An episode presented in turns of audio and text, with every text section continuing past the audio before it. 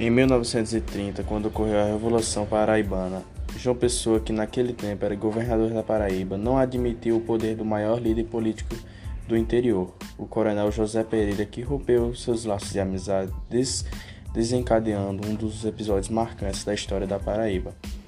Nesse período, João Pessoa enviou uma caravana de soldados até Princesa Isabel, com o objetivo de trazer o trazer preso o coronel José Pereira. Mas quando a tropa chegou a Princesa Isabel, defrontou-se com 70 soldados armados de fuzil. Ainda então eles voltaram e aumentou ainda mais a raiva de João Pessoa, acontecendo o primeiro confronto, confronto em 1930, quando ocorreu a Revolução Paraibana. João Pessoa, que naquele tempo era governador da Paraíba, não admitiu o poder do maior líder político do interior, o coronel José Pereira que rompeu seus laços de amizade, desencadeando um dos episódios marcantes da história da Paraíba.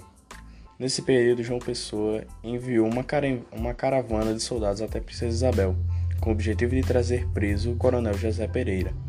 Mas quando a tropa chegou a Princesa Isabel, desfrontou-se com 70 soldados armados a fuzil. Ainda Aí então eles voltaram e aumentou ainda mais a raiva de João Pessoa, acontecendo o primeiro confronto deles na cidade de Tavares e a segunda, entrar, segunda na entrada de Juru. O maior campo de concentração era no, na cidade Olho d'Água no Piancó.